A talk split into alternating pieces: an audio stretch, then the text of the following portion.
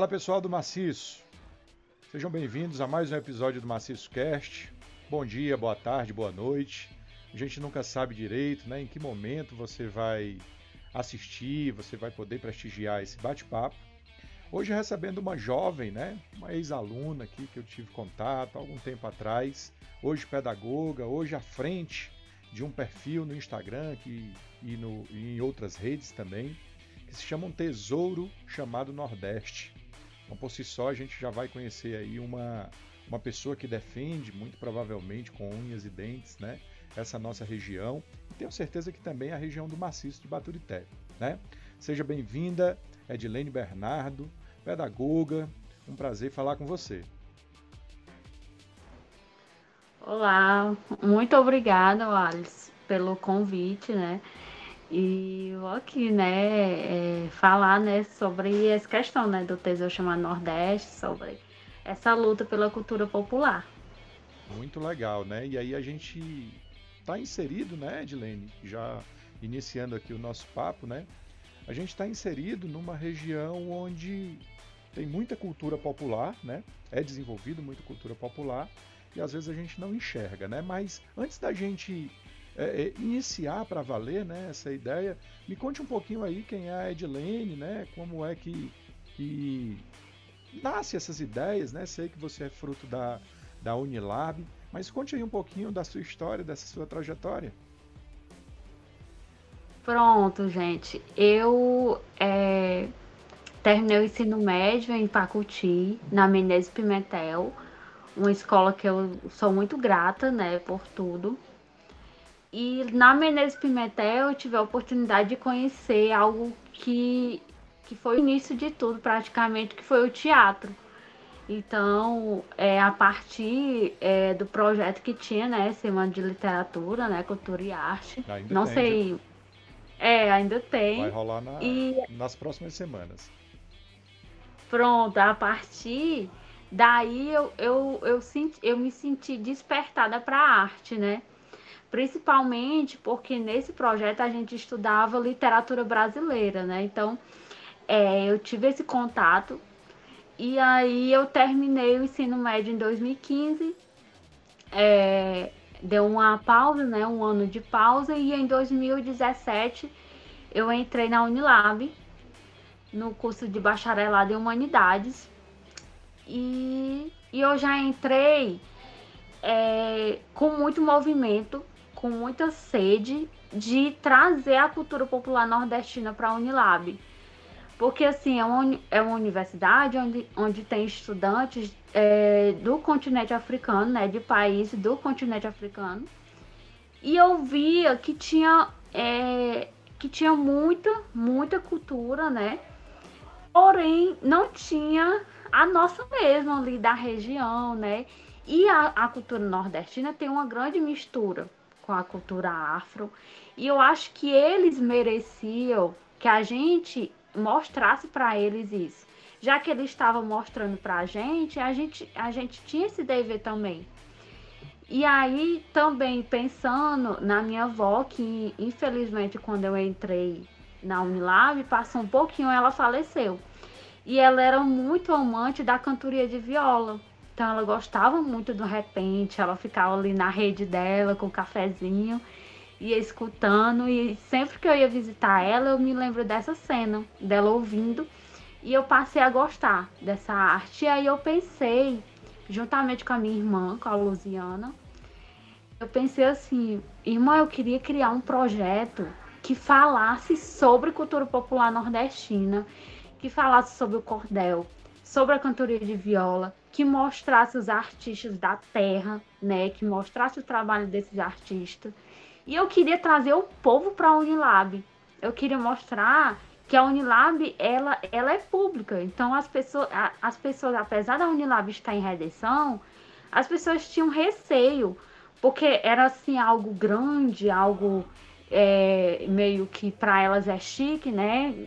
É assim, e elas tinham receio, vergonha de entrar na Unilab. E aí a gente criou esse projeto super é, popular, com foco nas famílias em situação de vulnerabilidade, crianças, jovens. E a gente foi aprovado no edital PIBIAC, que foi em 2018. E aí a gente começou a fazer as atividades e a gente fez muitos eventos na Unilab e a gente trazia as crianças das escolas. Então a gente levou Cecília do acordeon, a gente levou cordelistas, a gente levou dramista, a gente roda as escolas levando contação de história, levando cordel, mas, mostrando mas o valor da literatura. Isso direcionado à, à cidade de Redenção ou, ou já se espalhou por, por outros lugares? A gente vai para o maciço. É, porém, com a nossa sede, entre aspas, é, a gente não tem uma sede só nossa, mas a nossa sede é a Unilab, né? Uhum. A gente realiza os eventos lá, né? Quando estava presencial muito.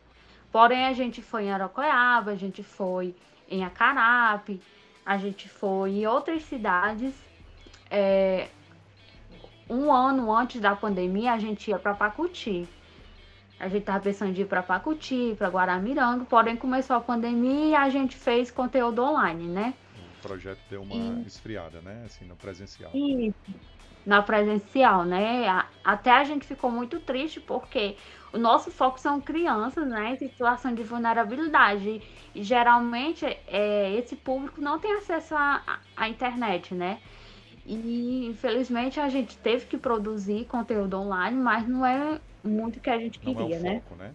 Mas aí, assim, Isso. quando a gente fala sobre. Quando você me, me conta essa, o início né, desse projeto, é porque você enxergava uma é, é, demonstração maior dessa turma que estava vindo lá do, do, de Angola, né, principalmente, eu acredito que seja Isso. a maioria, né, de Cabo Verde, né, dos países que compõem aí o público da Unilab, né? Então eles traziam essa cultura deles uh, e a gente não, e vocês no campus não enxergavam essa mesma coisa com os locais, é isso? Isso. Eu, eu, não, eu, eu, eu não sentia a gente ali, sabe? E eu acho que é uma coisa que não é universidade da integração internacional da lusofonia brasileira, uhum. porém a integração falta muito. E é uma coisa que eu sempre bato, né, na tecla. Integração. Cadê a integração? Então, era uma coisa que eu sentia falta.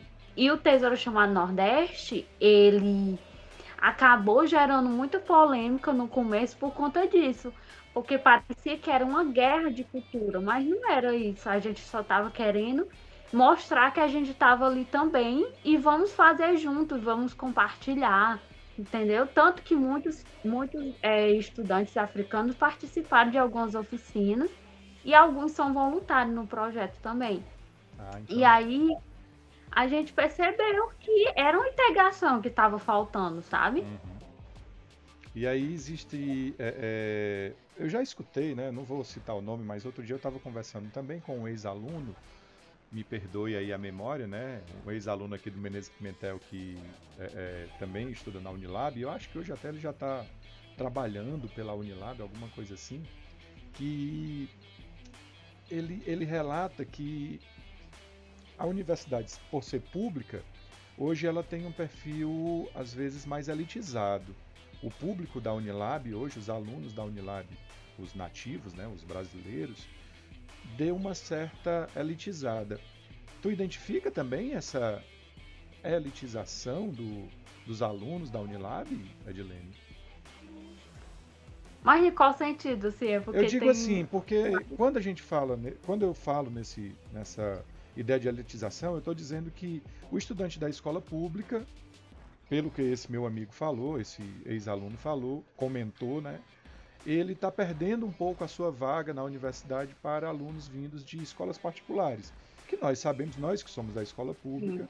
nós sabemos que existe uma estrutura bem melhor no ensino particular, né? Seja na nossa região, seja vindo de outros centros, né? E aí ele, eu estou querendo tentar encaixar a, esse discurso que outro dia ele falou para mim, né? Que a escola, que a universidade hoje já não é porque eu lembro, eu vou, eu vou contextualizar melhor, né? Eu lembro que quando a Unilab foi instalado, aqui na nossa região do Maciço, né, na cidade de Redenção, havia, entre outras coisas, uma possibilidade de alunos do Maciço de Baturité terem um acesso ainda mais facilitado a partir de algumas cotas. Né? Existia ali uma política de cotas para alunos do maciço. E pelo que ele tinha me falado, parece que não está havendo esse preenchimento e está vindo muita gente de, é, é, de escolas particulares, né? de mais privilegiados, digamos assim. E eu acho que é nisso que ele fala desse processo de elitização. Tu identifica isso? Eu, e eu estou querendo, eu, eu, eu tô querendo encaixar nessa elitização, digamos assim, a essa ausência desse, dessa cultura mais popular, percebe? Não sei se deu para fazer o encaixe do que eu estou querendo te perguntar. Eu, Alice, assim, eu não consigo te dizer em números, tipo, é, tem, tal, tem tal quantidade de alunos do Maciço e tem tal quantidade de alunos de Fortaleza, por exemplo, né? Então, uhum. e nem quantos são de escola pública e nem de escola é, privada, eu não tenho esses números. Mas o que eu vejo é a questão é, que não tem muita gente do maciço. Então, tipo, apesar da universidade estar no maciço, eu não vejo muita gente do maciço de Baturité. O que eu consigo identificar é até mesmo os moradores da própria, do, das próprias cidades que tem a Unilab, tipo a Carape, Redenção, eu não vejo. Eu vejo essas pessoas cursando universidades particulares. Aí quando a gente conversa, por que não entrar na, Uni, na Unilab, na Universidade Federal? Não consegui. As pessoas sempre falam isso, né? A nota estava alta, não consegui.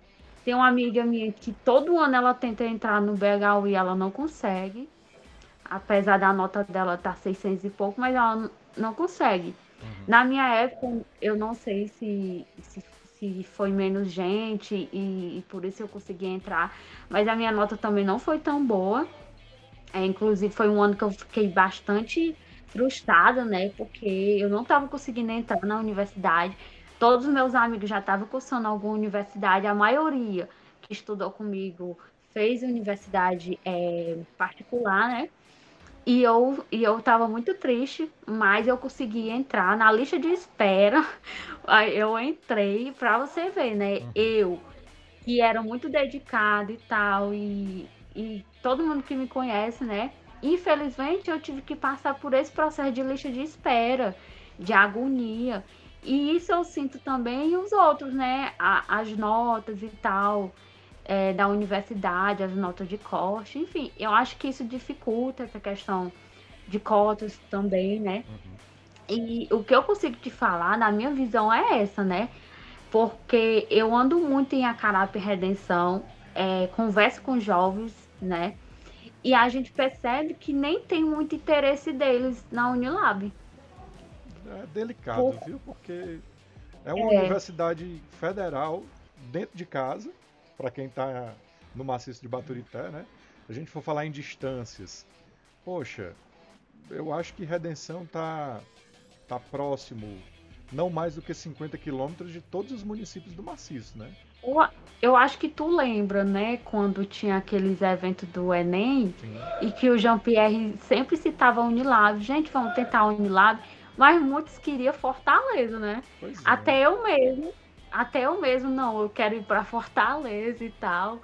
É, mas na, eu, no meu caso, é porque eu queria teatro. Eu queria licenciatura em teatro e não tinha na Unilab. A Unilab, infelizmente, ainda não é aberta para essa questão de arte. Tipo, vai abrir medicina, mas é, cadê a arte, né? Então, é, futuramente eu espero que tenha, né? Mas por enquanto não, não tem. E, e aí, eu via isso, essa resistência. Então, também um certo preconceito. Infelizmente, a gente sabe, né? A nossa sociedade ainda é, é muito preconceituosa. Eu acho que muito preconceito com relação a gente estar tá junto com os estudantes é, do continente africano. Então, a resistência que eu percebo também parte daí, dos próprios pais. Infelizmente, tem muitos pais que não querem os seus filhos estudando na universidade, que tenha é estudante do continente, entendeu? Por não conhecer a cultura, por toda a questão de preconceito, e enfim, toda essa questão. Eu acho que tudo isso vai, vai interferindo. Né? Nessa... Você vê as questões de preconceito ligadas à cultura deles, ou algum preconceito, ou a um, a um todo, a um contexto geral? é, ao contexto geral, da visão que as pessoas têm da África, né? Da visão que as pessoas têm do continente. Por não saber que é um continente e tem vários países, e esses países têm suas culturas, né? Não é só uma, né? Tem, tem várias. E, e, enfim, eu acho que as pessoas vão espalhando coisas é, é, com relação a determinada cultura, assim como acontece com a nordestina também, né? As pessoas acabam espalhando por fora a pobreza, ah, é, são analfabetos, ah, enfim, é, não tem capacidade de se formar, enfim. É, essas mesmas coisas falam com relação ao continente. Então, por não ter esse, esse ensino também, né, é, com relação ao continente africano, e aí algum, alguns pais é, alguns familiares é, têm essa resistência, né? Mas assim, é o que eu observo e, e que eu estou falando para você que talvez seja o motivo, né, de não ter é, essa questão das notas de corte, né, da Unilab, essas resistências, né, é, é, com relação a outra cultura, ao no, ao desconhecido, né, as pessoas têm medo, receio, e, e dentre outras coisas, né, questão financeira e tal, que impede muitas pessoas de estar na universidade, né? Ah, você levantou uma. Eu hoje, eu hoje não trocaria é, toda a minha trajetória que eu vivi na Unilab por ter vivido outra coisa. É uma coisa que soma. Eu quero viver ainda o que eu queria, mas é uma coisa que soma ao que eu já vivi, sabe, na Unilab. Sem dúvida. Não, é, é difícil uma pessoa entrar na Unilab e não se sentir pertencente, né? O processo. Até porque é uma universidade jovem, né? A gente está falando de, de menos de 20 anos ainda, então dá uma uhum. sensação de pertencimento muito grande. Agora você falou de uma coisa que eu ainda não tinha alertado, essa questão é, preconceituosa realmente da nossa sociedade com o desconhecido, né? com aquelas coisas que a gente não conhece. Fica parecendo que se fosse, se houvesse uma integração, por exemplo, com Portugal, tirasse os países africanos e fosse com apenas com Portugal, talvez houvesse um interesse maior, né? Afinal de contas, Portugal está na Europa, né? Se houvesse uma integração com alguma universidade dos Estados Unidos, talvez houvesse uma, uma aceitação diferente. Isso é, uma, é algo a se pensar com muita, com muita, muito cuidado. Esse curso de medicina... Ninguém quer assumir, né, Alex? Claro, Ninguém não, quer assumir o mas, mas, a gente consegue perceber isso dentro do, de, um, de um estudo sociológico bem simples, né? Às vezes o aluno tem uma condição de entrar numa universidade como a Unilab e prefere entrar em uma outra, e aí você, fazendo ali algumas investigações, você consegue identificar as questões de preconceito.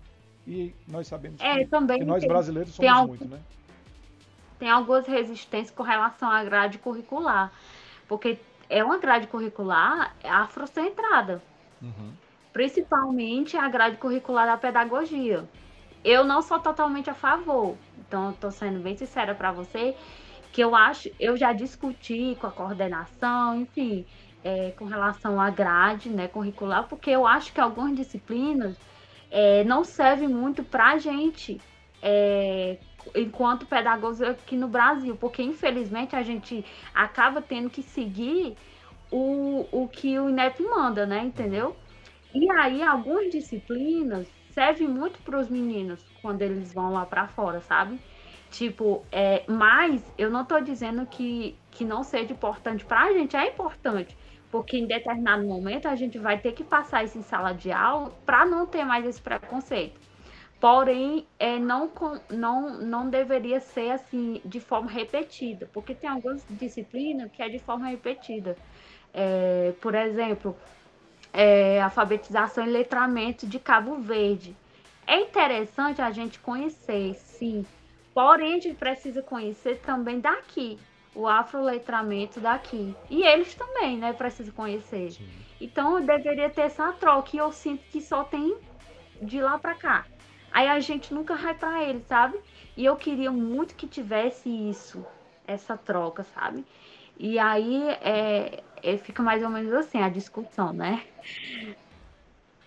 Interessante, bem interessante. Então existe uma tendência a não seria privilegiar, né? Mas para falar um pouco mais sobre o que está vindo de lá, né? Dos outros é. países. Bom, aí você identifica que que a cultura africana ela é mais bem apresentada antes de criar o ponto de cultura, né? E, e aí resolve, se incomoda e enxerga que a do Nordeste não é tão privilegiada dentro do campus como você acha que deveria. Quais foram os teus primeiros passos assim na produção desse, da, da, desse tesouro chamado Nordeste, né? Quais foram as tuas primeiras ideias assim?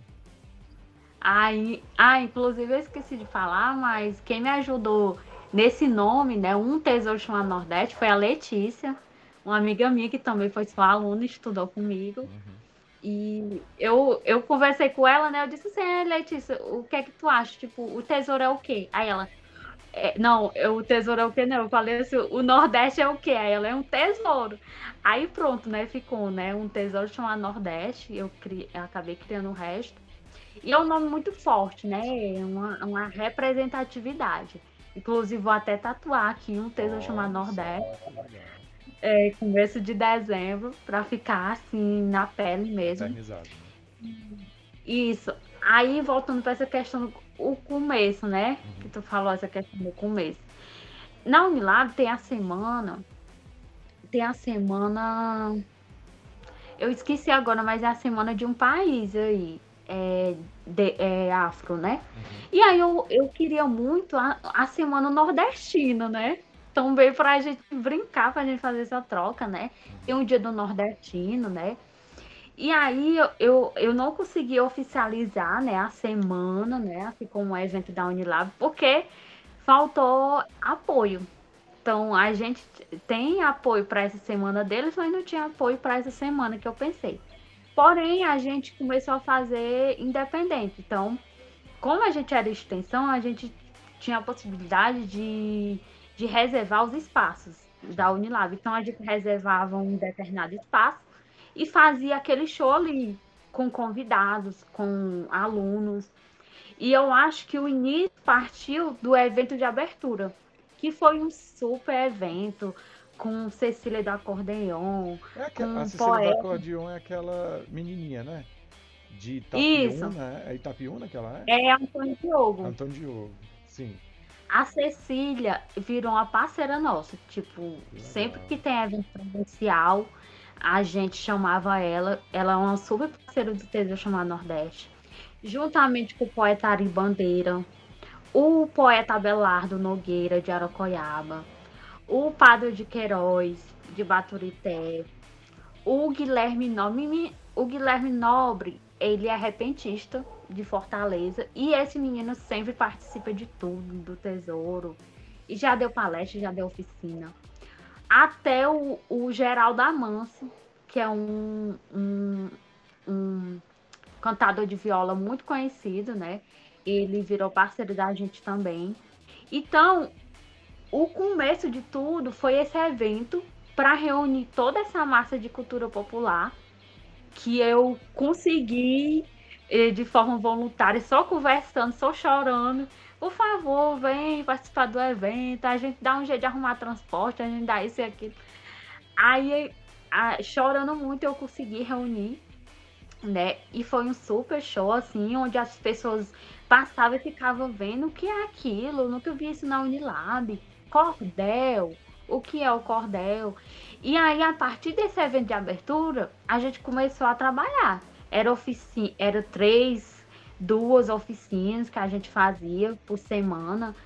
E era, e era evento na escola, e era contação de história, e era muito cansativo. Porém, era um retorno muito significativo, porque a gente começou a ter muita procura. Então, tipo, a gente se reunia para escolher a escola, né? Uhum.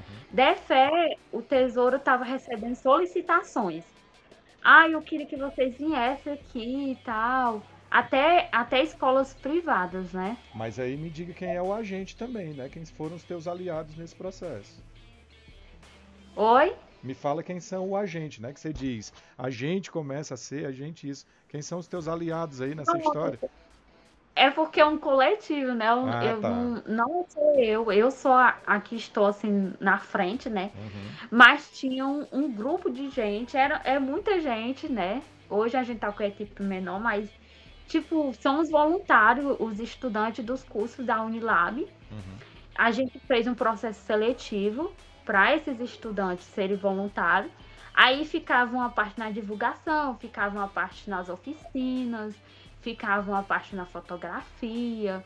Não tem como eu citar, porque vai faltar alguém, aí você vai ficar com raiva, mas é muita gente, é muita gente, sabe? Uhum. E, e a gente se organizava, tipo, hoje tem um grupo Baú de História. Então, dentro desse projeto nasceu outro grupo, que é um grupo só de contadores de história. A, é, eu acho que é o único grupo de contadores de história do maciço. Então, assim, porque a gente tem muita contação de história individual, porém só tem o baú aqui no maciço, sabe? Uhum. E, e aí, é... pronto, é muita coisa. Eu falo, eu falo demais. E eu quero exatamente isso, essa é a proposta do, do podcast, que você fale bem muito mesmo. Que legal. Pois cara. é. E aí você começa a mapear esses, esses artistas, todos esses que você cita aí são artistas aqui da região do maciço? A isso, maioria deles são... sim, né? São do, são do Macete. Tipo, eu fazia assim, eu, pesquis, eu pesquisava no Facebook, eu no Instagram, algum artista do maciço e do nada eu tava chamando a pessoa lá no privado e uhum. fazendo convite. Olha, você pode dar uma oficina para esse projeto. Aí explicava a, a importância do projeto e oferecia o transporte e o lanche. Geralmente, geralmente o lanche saía do, do meu bolso, né? Porque é, a gente era extensão, eu recebi uma bolsa. E essa bolsa eu fazia um monte de coisa com essa bolsa. Eu fazia lembrancinha para as crianças da escola, eu comprava o lanche, eu pedia um real a cada um do, do grupo. É voluntário, mas vai ter que dar um real para a gente fazer, fazer a merenda. Aí, né? É, aí a gente acabou conseguindo é, essa participação do pessoal só com diálogo eu, eu conversava com eles, dava uma choradinha e, e aí conseguia eles. Até porque, assim, é, por ser extensão da Unilab, na época a gente não era pão de cultura, é, aí em 2018 ainda que eu tô falando, porque uhum. a certificação eu recebi em 2019. Aí a gente conseguia dar certificado e muita gente se interessava, né, pelo certificado, né, até mesmo os próprios artistas e por estar em uma universidade federal se, se, apresentando. Então isso chamava muita atenção, né, dos participantes. Claro que nada substitui o cachê porque é a sobrevivência, né, São deles. artistas, né? Mas o, isso, e é importante você cobrar mesmo, é o seu trabalho. Uhum. Então, é, muito, muitos deles falavam, Edilene, eu queria muito, mas é meu trabalho. É, ah, será que, a Unilab não conseguia? Mas nunca a gente conseguia cachê para os artistas pela Unilab. Se era difícil até transporte, às vezes a, a, a, gente tinha que pedir a coordenação, porque tinha um professor coordenador, né? Uhum. E ele, e ele, ele cedia o carro dele para a gente estar tá nesse, nesse transporte, né? Uhum. E aí tinha toda essa dificuldade. Aí eu achava melhor não prometer negócio de cachê e só com essa questão da divulgação mesmo. E isso. Eu até ficava com vergonha quando eu chegava a pessoa, olha, é, vai ter certificado, lanche, divulgação. Transporte, mas sem cachê. É. Mas aí dava certo, foi dando certo, né? É, no começo foi, foi todo assim. Aí depois com a certificação, né? É, a gente agora pode dar certificado só com a minha assinatura e co como eu estou na, na direção, né, do Pão de Cultura e, a, e, é um certificado válido, né, que é de uma instituição. Apesar da gente não ter CNPJ, né, não ter um local físico, mas é uma instituição, porque é um coletivo certificado pela Secretaria do Estado. Então, a gente é oficialmente, né, um ponto de cultura. Então, é, hoje a gente é uma instituição, sabe? Já existe um evento fixo dentro do, da Unilab? Assim, porque você falou que foram eventos esporádicos, né? Oficinas esporádicas. Hoje já tem. Tem a data, né, do Dia do Nordestino, que é o. o, o Isso. 8, o 8 Geralmente outubro, né? a, a, gente faz assim, é porque a pandemia atrapalhou uhum. muita é, coisa. Logo que nasceu, e... veio a pandemia, né? É, não, assim, a gente passou um ano, né? É, porque eu digo que em um ano as coisas foram acontecendo, né? E às vezes... Isso, a gente, a gente passou 2018 e 2019 na ativa. Mas a, pandemia, a pandemia foi 2000, começo final de 2019, 20, né? né? É, começo de 20. Foi por Quando aí. as coisas fecharam. Aí, isso foi onde a gente parou, mas a gente passou muito tempo ainda presencialmente. Aí o que, é que a gente fazia? Os eventos eram a finalização de ciclos. Então, tipo, a gente passava três meses fazendo oficina, fazendo isso e aquilo na, nas escolas e na Unilab. Aí a gente fazia uma combinância, que era o encerramento daquele ciclo, né, daquelas atividades. E aí a gente convidava todo mundo que participou desse ciclo. Convidava as crianças, convidava é, os oficineiros, aí convidava os artistas e fazia combinância. Aí acontecia nessas datas, né? Específicas. Aí tudo tinha que casar com a questão do, do espaço, né, da Unilab, porque a gente solicitava. Equipamento também, a gente solicitava, equipamento de som e tal. Hoje a gente tem alguns equipamentos que eu guardo aqui em casa, que a gente comprou com o dinheiro que a gente conseguiu nos editais da lei que teve agora, né, do, da Lei Emergencial da Cultura. Então hoje a gente tem alguns equipamentos, mas na época a gente não tinha nada, né? Enfim, me fala uma coisa, é, é, é, Nordeste. Já houve integração com outros estados aí da, do Nordeste? Como é que como é que isso anda? Ou por enquanto ainda está regionalizado aqui no nosso pedacinho de Ceará mesmo? Pronto, eu, eu fui eu fui é, para Natal é, falar do Tesouro chamado Nordeste lá que foi um congresso é, sobre extensão. Isso foi final de, 2018, final de 2018. Então eu deixei um pedacinho do tesouro lá. Conheci algumas pessoas também, a gente fez algumas trocas legais. É, o projeto foi super elogiado lá e teve várias manifestações né, para conhecer. A gente tem, eu acho que a gente tem dois mil e pouco no Instagram, justamente por conta dessas andanças. Porque aí a gente vai conhecendo, o pessoal vai seguindo, né? Uhum. E a gente vai mantendo contato. Também fui para Salvador e para um evento que teve lá. E, e, bem no começo também, ainda no Ceará, eu fui para o Encontro Mestres do Mundo, que foi em Aquiraz. Então, foi, foi um dia depois da formatura. Eu me formei, aí de madrugada eu viajei para Aquiraz e, e fui participar desse evento, porque foi um evento muito rico para mim, assim, também. E principalmente o evento de Salvador. Foi um evento que reuniu muitos artistas da cultura, pesquisadores. É, o Bully Bully estava lá, sou muito fã dele. Enfim, e aí a gente conseguiu, né, deixar. Sempre quando eu vou nos eventos, a gente leva um, um cordel que é um cordel que o poeta Ari Bandeira fez pro Tesouro.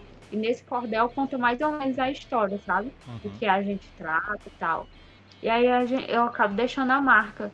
Inclusive, a gente tem um livro também, além desse cordel, a gente tem um livro que é um livro produzido pelos alunos da escola da escola Antônio Barbosa de Antônio Diogo, que a gente fez uma oficina de cordel e esses alunos escreveram e a gente fez um livro. Então hoje a gente tem um livro, eu tá por ali.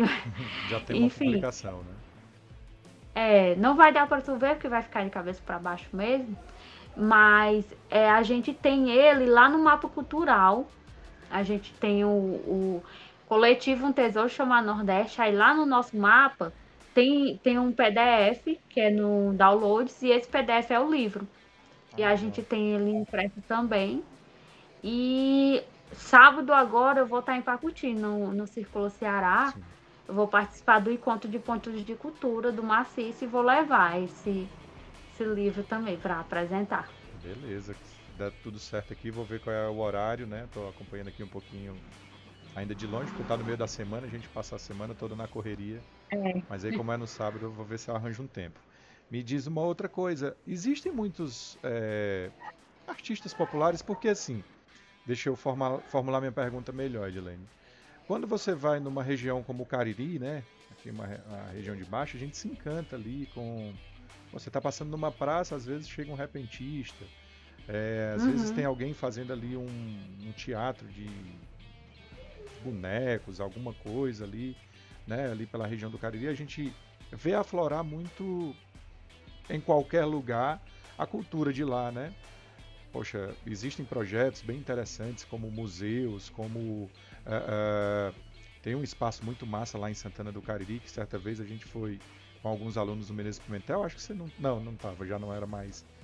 Na viagem que eu fui, não foi com você. Falta um pouquinho disso aqui no, no maciço, Edilene. Como é que tu enxerga? Porque a gente não tem essa. Eu não consigo ver, né? Às vezes a gente só observa a grama do vizinho sendo mais verde, né? E não olha para as nossas coisas. Mas falta um pouquinho disso aqui na nossa região? Falta demais. Essa questão do espaço do artista popular, sabe? É, é, é muita burocracia para você estar tá ali numa praça sabe? Para você ser respeitado ali com o seu trabalho e tal.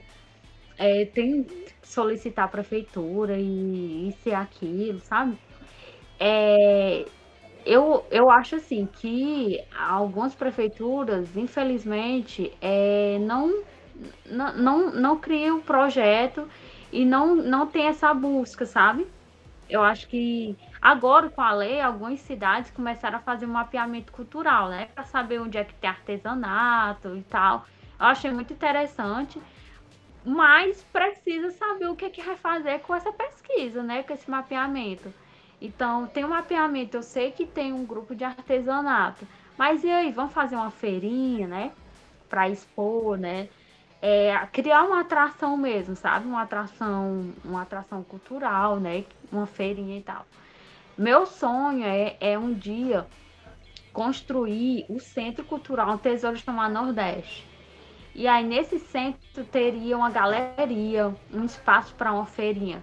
Porque eu queria que os artistas, né, da terra, né, tivessem a oportunidade de mostrar as suas artes, né? Sejam umas plantinhas, uma decoração de plantas, seja um, um bordado, seja uma, uma, uma panela de barro, seja, enfim, é, que eles tivessem a oportunidade de mostrar, né? Isso. Mas acaba que não é um espaço é, tão fácil, né? É. Não é algo tão fácil você comercializar alguma coisa pública hoje em dia. É, enfim, aí tem essa questão de, da formalização, né? Precisa passar pela a formalização. E alguns artistas são, são pessoas bem humildes, né? que não tem muito conhecimento, não tem quem ajude eles com isso. Eu acho que cada município poderia fazer essa questão, né, de saber se aquele artista quer expor o seu produto e a partir de é né, um espaço para tipo é, feirinha artesanal de redenção, para não ficar misturado com a feira tradicional, sabe? Porque tem a feira tradicional, né, de roupa e tal, as coisas. São, é muito importante também, mas deveria ter uma parte só para essa questão artesanal, né? Tipo um centrinho, uma coisa que ficasse, né? É, outro dia a gente estava. Eu conversei com o pessoal de, de Vazantes, né? Aí em Aracoiaba, pertinho aí de onde você está. Você está em Redenção, né? Agora, Antônio Diogo?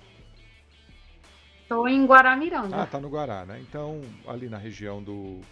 do é um distrito de Aracoiaba, né? E lá eles conseguiram construir, sabe, a partir de uma fundação. Tem uma ONG por trás, né? Tem todo um, um histórico de mais de 50 anos por trás. Mas essa, essa obra foi feita. E lá é, é, se mantém hoje com, com os locais mesmo, são com as pessoas de lá. Porque aí envolve culinária, envolve o artesanato, envolve as artes, né, de uma maneira geral, porque uhum. tem o repentista, tem. Eu tenho certeza como muitos, eu acho que uma infinidade de alunos hoje do ensino fundamental nunca pegaram um livrinho de cordel na mão, seja da escola pública, seja. E a gente tem isso, né? A gente tem, tem cordelistas aqui no Pacuti, a gente tem certeza de que é, em outras cidades também eles existem, né? Eu acho também que falta essa. Vou pegar mais uma vez uma palavra que você usou lá no começo, essa integração. E acredito que o Tesouro Chamado Nordeste seja uma, uma bela possibilidade de essa, de essa turma aparecer, sabe? Dessa galera aparecer. O Reisado, que a gente tem aqui, mas que aparece apenas uma vez no ano. As dramistas aqui de Guaramiranga, não sei se você já viu, que é uma coisa uhum. linda, né? Aquelas senhoras cantando aqueles dramas, né? Então eu acho que vocês estão plantando uma sementinha bem legal nesse contexto, sabe, Edilene? Eu acho, eu admiro muito a, os amigos da AF, né, daqui de Guaramiranga, a água, uhum. porque eu acho que é uma instituição muito, muito completa, né, é, é, com vários, vários ramos, né, e eles têm a instituição deles, a sede deles e os projetos, mas com certeza não foi fácil também, né. De, a água teve... já tem 30 anos esse ano, né. É, uma luta, né, de anos, né? A gente vai fazer é, quatro anos agora, é, em dezembro, dia, dia 31, a gente faz quatro anos de, te, de Tesouro chamado Nordeste, então somos novinhos ainda, né? E, e a gente espera futuramente botar é, em prática, né, o que a gente sonha. A gente tem um projeto 3D, que é como que seria o, o ponto né, de cultura, né, o centro cultural chamado Nordeste. E a gente sonha um dia conseguir alguém, não sei, um milagre ou um edital para a gente construir né, esse centro e fazer tudo que a gente faz como nômade, né? Porque a gente vai andando, né? A gente não tem um espaço físico. Tudo que a gente faz nesse espaço e receber as crianças no contraturno, e oferecer alimentação, oferecer arte, oferecer acesso à cultura. Seria uma faculdade para elas, mais uma faculdade antes de chegar lá no, no que eles realmente querem, né? Uhum. E seria uma faculdade de cultura popular, né? Para eles, né? Esse centro. E legal que isso está e... nascendo da universidade, né? No caso de vocês aí. É. Né? É, é diferente de ser um pessoas apenas que simpatizam com aquilo, né? Quando nasce de, vem de dentro da universidade, a gente já vê com um peso diferente, né?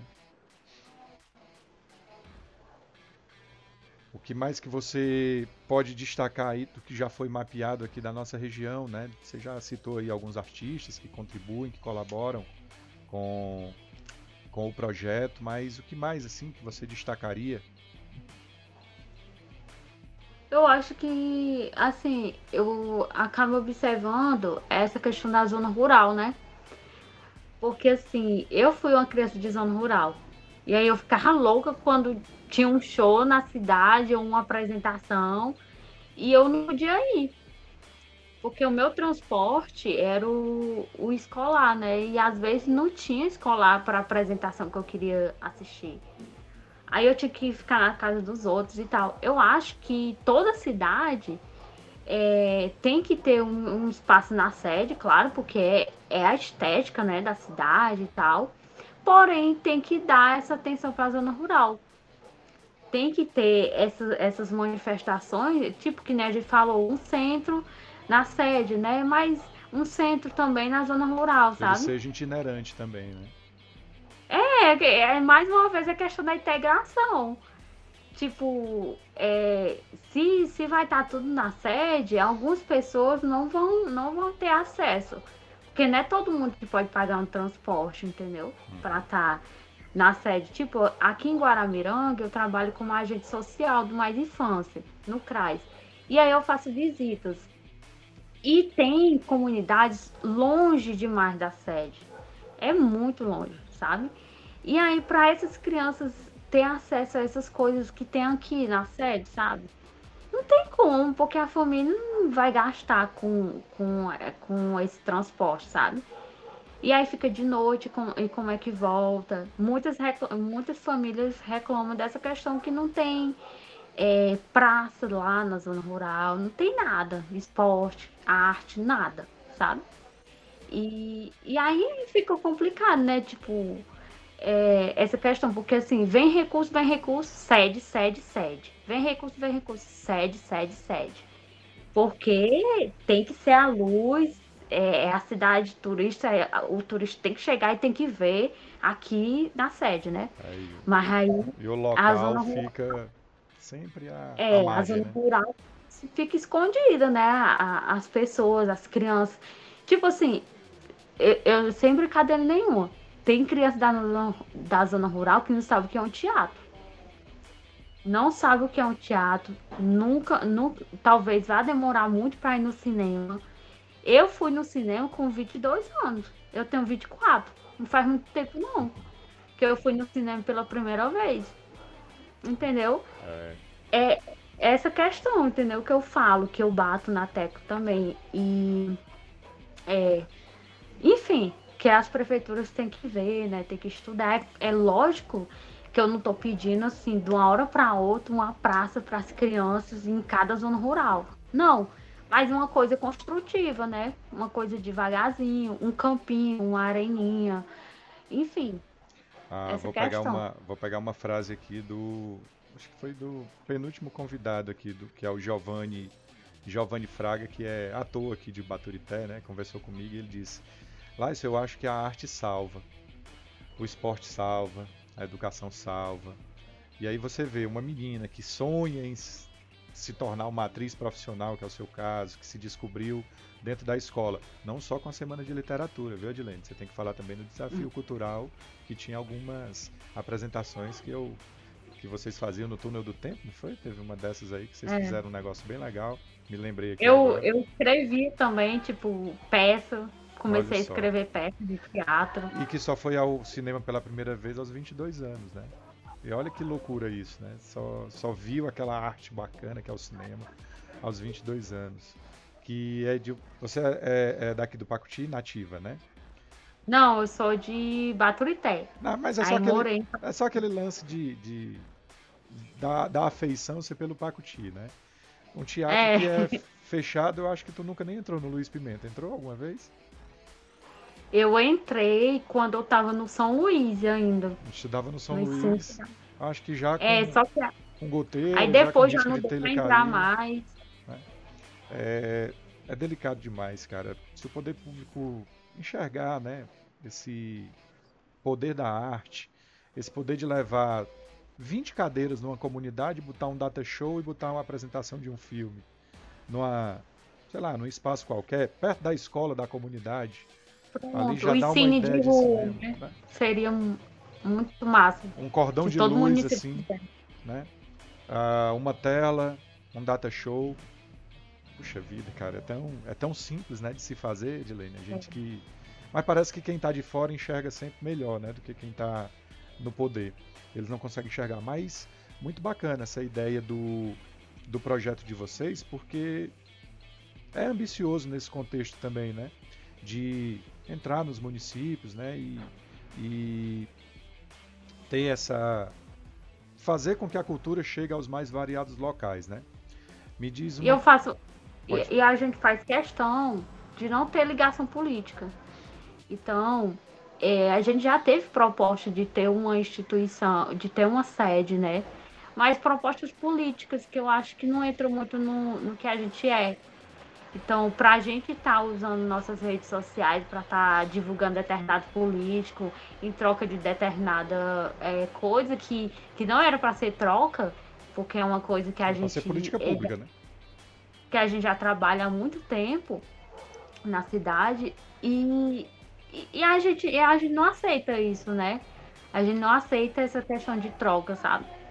É um negócio E- que é tão e- louco quando há esse envolvimento com política, né? Que basta que o próximo político, o próximo prefeito, não simpatize com aquele projeto, né? E aí vai tudo por água abaixo, às vezes um trabalho que está sendo bem feito, que está sendo bem executado. O exemplo que nós temos aqui no Pacuti da gente, né? Que tinha uma escola de cultura, uma escola de arte, entra uma outra gestão muda de nome, entra a outra gestão muda de nome mais uma vez, porque para não ficar associada à gestão anterior, e hoje em dia nem mel e nem É. né? Como diz o ditado. Só quer saber que não, só quer saber que que crie sua marca, não quer saber da história daquele, daquele lugar, se ele está servindo ou não. O importante é eu colocar minha marca aqui. Entendeu? Aí muda de lugar, aí muda isso, muda aquilo, aí pinta, não sei o quê. Aí acaba, acaba destruindo, né, determinada coisa que estava servindo antes, né? Enfim. E aí não aproveita, né? Às vezes os talentos de uma região, né? Os talentos locais acabam por se perder. Porque geralmente nessas escolinhas de arte surgem ali, né? É, quando são bem educadas, quando são bem é, treinadas, né? Surgem ali alguns talentos. A gente percebe isso já saiu alguma coisa daqui. A própria água é isso. Estava falando esses dias com os alunos lá que são de Guaramiranga, mas que estudam aqui com a gente. De, de gente que toca três, quatro instrumentos, que já estão vivendo só de música. A arte, né, cara? A arte ela tem esse, esse poder. É. Me fala uma coisa, Adilene. A gente já está em, aqui em quase uma hora já de papo. A conversa vai, vai rendendo e eu não gosto de cansar, né? Aqueles, aquelas pessoas que eu convido. Por mim, eu ficaria 24 horas. A gente. é bom, é bacana, né? Porque aí a gente vai entrando numa outra conversa e vai entrando numa outra. Você já falou aí que fez algumas andanças por aí, né? E a ideia aqui do podcast é a gente conversar com pessoas que fazem, que fizeram, que farão o maciço de Baturité, né? E aí nessas tuas andanças, assim, quando tu vai identificar a, a tua região do maciço de Baturité, como é que tu fala assim do maciço? Quando tu chegou lá em Natal, se alguém te perguntou, quando tu chegou lá para Salvador, como é que tu fala do maciço? Eu falo sempre com um olhar muito de esperança, sabe? Que o maciço ele é um, um, um grande berço, né, cultural e tem muitos artistas populares é, com, a, com a sabedoria, com conhecimento incrível e que eles só precisam disso, né? Só precisam desse apoio, só precisam dessa, dessa divulgação, né? Se sentir que eles são importantes, sabe? Porque assim, o, o nosso maciço ele é muito rico, tanto na questão de, de território quanto a questão natural, é, quanto à questão é, da memória, é um espaço de muita memória. Então, tem, tem muitas histórias que a gente pode recolher desses artistas populares, os contadores de história, porque o seu avô, a minha avó, o meu pai, a minha mãe, o seu pai, a sua mãe, são contadores de história. Então aquilo dali é um patrimônio, sabe? As histórias que eles, as histórias que o povo conta. Então no Narciso tem muita riqueza disso, sabe? E aí eu lá eu sempre falo que tipo o maciço ele tem isso, tem aquilo e eu vou eu vou comentando, né? É, e eu vou divulgando porque eu acho que é a minha terra, né? Tipo mesmo que eu moro em outro país, né? Um dia, mas eu vou sempre falar do maciço, né? É, porque é, é, a minha terra, né? É onde, onde eu consegui ser quem eu sou hoje, né? Então hoje você vê a, a Edilene Bernardo, né? É, contadora de história, e aí é, é, professora, e aí diretora, disso, daquilo, e aí escritora, e atriz, sei o quê. Mas, tipo, são títulos, são, é currículo, tipo, não sei quantas páginas, mas não é só isso. É história, sabe? É memória, é conhecimento. Tipo, meu pai é analfabeto. Mas ele tem um conhecimento extraordinário sobre terra, sobre agricultura, sobre, sobre lugares. Se você perguntar um lugar, ele conhece. Ah, é perto dali, é perto daqui. Então, assim, eu eu fico escutando o meu pai falando, sabe? Porque ele não tem teoria, ele não tem autores para dialogar, mas ele tem memória. Um conhecimento eu acho que pra caramba, né? É um conhecimento extraordinário. Então eu digo para todo mundo, lá eu fui, é, lá em Natal, Salvador, meu pai é analfabeto. Porque, tipo, eu quero ensinar, ele quer, mas ele não quer. Ele é muito rígido. Não, não quero, não tô mais no tempo de aprender, e é isso. Mas eu sempre digo para ele que ele tem um conhecimento, sim. E eu gosto de ouvir o conhecimento dele, porque ele sabe muita coisa que eu não sei. E, e, e, e a é academia nunca vai ensinar, né? Eu acho que o maciço é isso. O maciço sabe muita coisa que o pessoal não sabe lá. É. E eu acho que a gente tem que mostrar isso, sabe? Essa aqui é uma dessas ideias, sabe, Adilênia? Que a gente, a gente. Você falou aí, né, como contadora de história que é, você falou que às vezes essas histórias vão. Muitas dessas histórias do teu pai vão se perder, né? Se você não registrar num lugar. De repente você não pega ali o celular e grava alguma coisa num dia que ele tiver Eu falando. já tenho algumas gravadas da minha na, mãe. Na sua memória certamente vai ficar muita coisa, né? Mas, mas e essa daqui é a ideia, sabe? Hoje você está com um projeto que vai fazer ainda quatro anos, que está aí nos seus primeiros passos, apesar de já ter conquistado muita coisa. Mas sabe lá se a água também teve seus primeiros quatro anos, né? Daqui a pouco a gente não está falando de um tesouro chamado Nordeste, ou alguém está vindo visitar isso aqui, a gente não sabe como é que vai ser. Daqui a pouco tu essa... vai estar tá no Centro Cultural Tesouro chamado Nordeste. Poxa, já pensou e a gente falando aqui dos primeiros passos, né? Então essa também é a ideia da gente deixar isso aqui arquivado. A gente não sabe o que é que, o que, é que essa internet vai se transformar. A gente sabe que hoje isso aqui vai ficar no YouTube. Eu já vi vídeo de YouTube de mais de 10 anos para trás. Se vai durar mais uhum. 10 anos, a gente vai ver isso aqui daqui um dia, né? Vai revisitar. Quando a Edilene Bernardo estiver inaugurando a sede. Mas quem é essa menina? Aí dá um Googlezinho lá, vai ter o nome dela lá no YouTube. Ah, aqui tem um papo dela aqui lá no Maciço Cast, lá atrás. Você já falou bem aí do, do, do Maciço. O que, é que você levaria, assim, numa visita sua aqui da nossa região? O que, é que você acha que é especial, que vale a pena ser levado para alguém aí numa... Que demonstre, né? Que, que mostre pra gente que você que é uma coisa do maciço, né? Olha, isso aqui é lá da minha terra. O que, é que você levaria para alguém aí da, numa visita, alguém especial, algum amigo seu, coisa assim?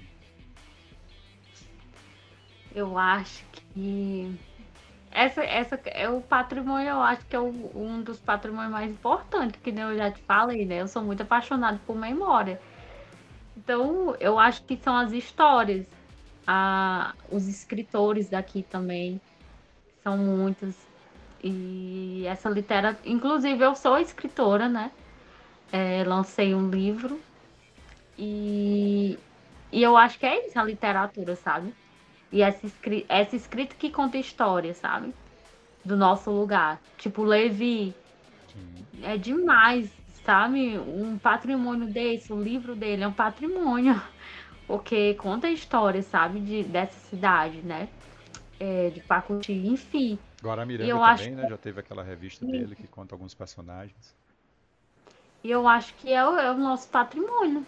Porque a, a, partir dessa literatura você vai conhecer a questão de território, a questão da vegetação, porque, tipo, tem, tem os cordéis do Pádua de Queiroz, que fala sobre Baturité, ele vai falar sobre a história de Baturité de uma forma rimada, né? vai falar sobre é, essas andanças, sobre a natureza. Os poemas, é, os cordéis do poeta Ari Bandeira também vai retratar a questão da, da cidade dele. Enfim, eu acho que é, que é a literatura, porque cada escritor é, vai retratar, entendeu? A, o seu lugar. Então, a literatura é o mais ideal para quem quer conhecer o maciço, né? A leitura, enfim. Muito bom, muito bem sugerido aí. E entre todas essas aí que você já morou, né? Nasceu no Baturité, viveu aqui pelo Pacuti, tá no Guaramiranga agora, já teve redenção um bom tempo. Qual dessas cidades é. aí mais te encantam e por que que te encantam? Ou se alguma outra, assim, se você dissesse, ah, vou escolher agora uma cidade do maciço diferente para morar, qual era a cidade assim que abriria assim os teus olhos, que te encantaria? É, eu sou, tipo, eu sou muito apegada na, na minha infância é, é, Baturité, né? Sou muito apegada à infância Baturité, porém eu construí laços, eu construí memórias, eu construí amizades, eu construí o começo da minha carreira em Pacuti. Então, assim, tem um tempinho que eu não vou em Pacuti, eu vou agora sábado vou ver, um, não vou conseguir ir no sítio onde eu morava, mas se eu, se eu tiver oportunidade, depois eu vou lá, porque eu conversa, eu andava, eu ia pegar o escolar e eu ia caminhando e ia conversando com aquela vegetação que tava ali. Então ali tem muita memória, sabe? Tipo, de choro, de, de raiva, de, de momentos que eu vivia, só eu sozinha e aquele lugar, né? O rio, eu, gostava, eu gosto muito de natureza, gosto muito de me conectar, amo cachoeira, amo rio.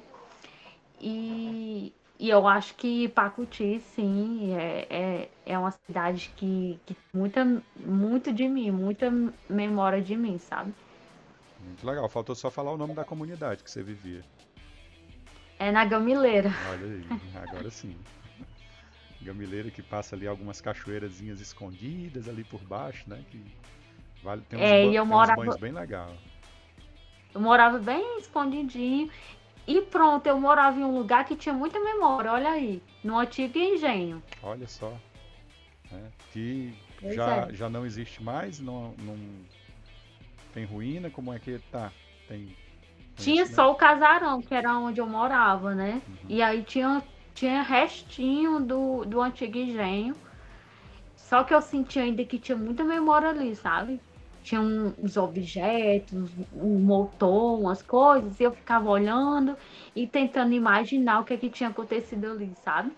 E eu acho que era um, um lugar de uma energia, é, uma energia de memória, né? Então, eu, eu, eu sinto muito energias e, e, e, essa questão, então eu acho que por isso que eu me ligava muito. Que legal, que massa, viu? É muito bom a gente ter esse lugar marcante, né? Nosso pacote de açúcar tem dessas coisas, né? Me indique, é. aí, me indique aí alguém para eu bater um papo, alguém que você acha que daria um papo legal aqui da região, algum conhecido seu. Você acha que daria um papo legal com o Maciço Cast? Olha, eu acho. Os seus amigos deveria... poetas aí, os artistas, fica à vontade. É, daqui do maciço, né? De preferência. Ou que tem alguma identificação, né? Olha, tem, tem dois, é assim, que eu acho. Tipo, o, o poeta Abelardo Nogueira. Ah, tô anotando o nome. O poeta Abelardo Nogueira, o Padre de Queiroz, o Ari Bandeira, que é da Barreira. Depois vou pegar e esses tem contatos um cara, contigo, viu? Tem um cara que ele é. De, ele, ele mora em Fortaleza, porém ele já morou aqui em, em Guaramiranga um tempinho. E ele trabalha com a arte e a cultura lá na Unilab. Que eu acho que talvez seria interessante, porque ele conhece também, né, nessas andanças, né? O Nix, o Nix Araújo ele é servidor da Unilab, trabalha na Proreitoria, ProEx. E é um grande amigo que eu fiz nesse, nesse tempo de, de cultura. Ele é produtor cultural, então ele. Eu não sei se ele vai estar aqui no, esses dias no Círculo Ceará, mas ele é um, um, grande, um grande amante da cultura e um grande amante também na nossa região, né? Enfim, eu acho que são esses nomes, né? Que eu tenho para indicar. Eu, ah, também tem. Tô tentando lembrar agora uma mulher, né? Ah, representatividade, vamos lá. Pronto, a, a, a Ana Patrícia Moura. Ela é contadora de história, ela, ela mora em Fortaleza, porém ela é de Baturité.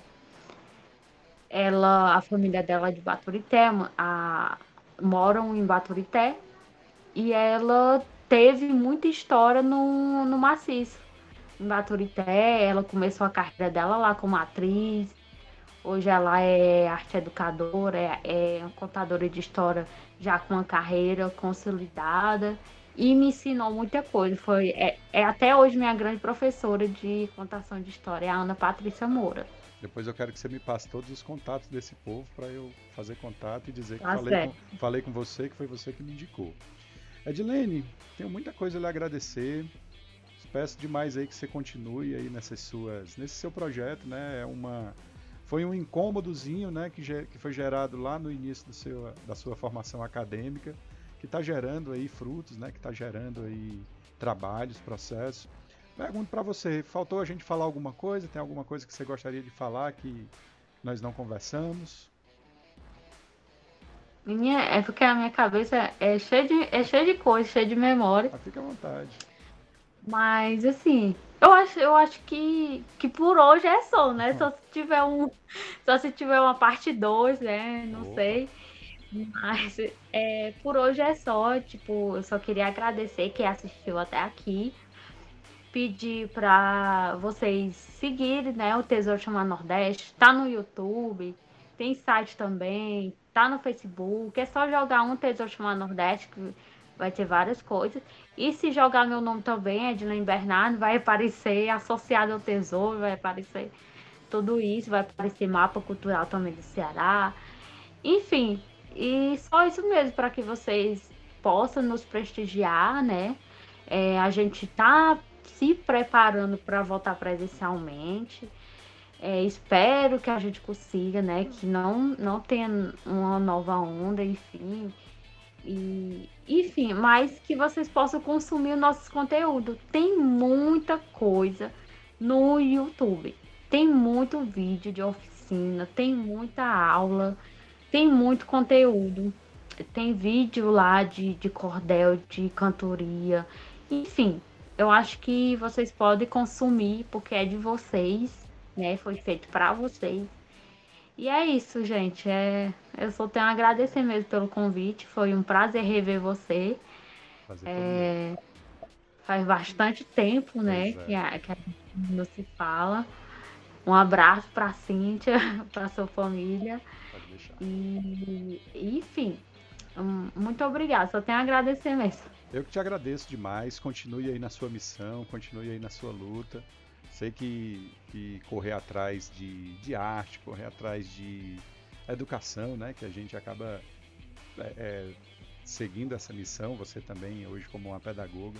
A gente sabe que o quanto é duro, né? Mas o quanto é prazeroso quando a gente lá no finalzinho enxerga uma menina que era tímida às vezes, ficava lá no cantinho dela tão tão eloquente agora, tão dona das suas certezas aí, né? Correndo atrás dos seus sonhos, correndo atrás dos seus objetivos. Eu tava arrumando coisa na minha cabeça. Olha só, tava só pensando, arquitetando, né? E aí agora você está executando e que você tenha muita força, que Deus lhe abençoe para que você continue seguindo aí, porque a gente precisa de, de gente protagonista assim como você. Muito obrigado pela sua participação, viu, Edilene? Tudo de bom para você. Tá. Muito obrigada mesmo. E a gente tem um lema no Tesouro que é valorizar, resistir e divulgar a nossa cultura popular nordestina, nosso povo, nosso sotaque, ter orgulho do nosso sotaque, ter orgulho é, das nossas características, né, enquanto a, a gente povo, né, nordestino. E é isso. Muito obrigada. Valeu. E a gente se vê aí quando nos próximos passos tiver alguma coisa para divulgar, dá um toquezinho aí, marca a gente lá nos perfis que a gente tem o maior prazer também em divulgar. Até uma próxima. Tá. Tchau. Valeu, Adilene. Tchau, tchau. E é isso, pessoal. Mais um episódio do Maciço Cast. Hoje com Edilene Bernardo, né? Uma jovem, né? Aí com suas ambições, que está levantando aí esse projeto chamado Um Tesouro Chamado Nordeste, né? Então sigam aí as redes sociais, sigam aí os canais de comunicação. E esse é o Maciço Cast, né? Um papo com quem faz o maciço. Até uma próxima. Valeu!